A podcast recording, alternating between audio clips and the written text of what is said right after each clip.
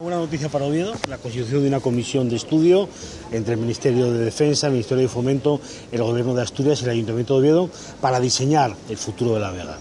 Una buena noticia que viene a confirmar o consolidar la postura defendida por el Grupo Popular. Ayer me sorprendió escuchar al alcalde de Oviedo defendiendo públicamente exactamente lo mismo que yo había defendido en el Pleno Municipal.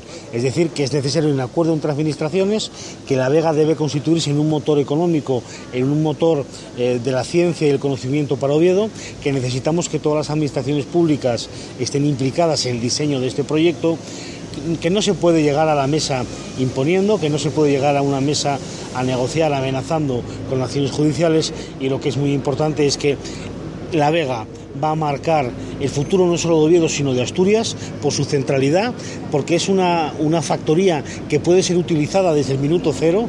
Es decir, yo creo que tenemos que ser conscientes de que hay un desarrollo urbanístico de La Vega a medio y largo plazo, pero hay una utilidad industrial posible desde el minuto cero ya, y creo que Oviedo lo que debe pelear es por dotar a La Vega de esa actividad industrial desde el primer minuto. Mm, esa comisión. Eh... Desde que una comisión como esta debe estar formado por los gobiernos.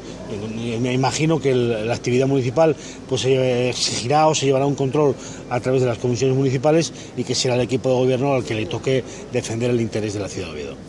Al margen de esa negociación para. Eh para, para, que los terrenos vuelvan a, manos eh, municipales? Como, como... Bueno, yo creo que hay que tener en cuenta que, de ese tema no se ha hablado. Es decir, yo creo que lo importante es que está hablándose del futuro, del futuro de La Vega como espacio de desarrollo para Asturias y para Oviedo.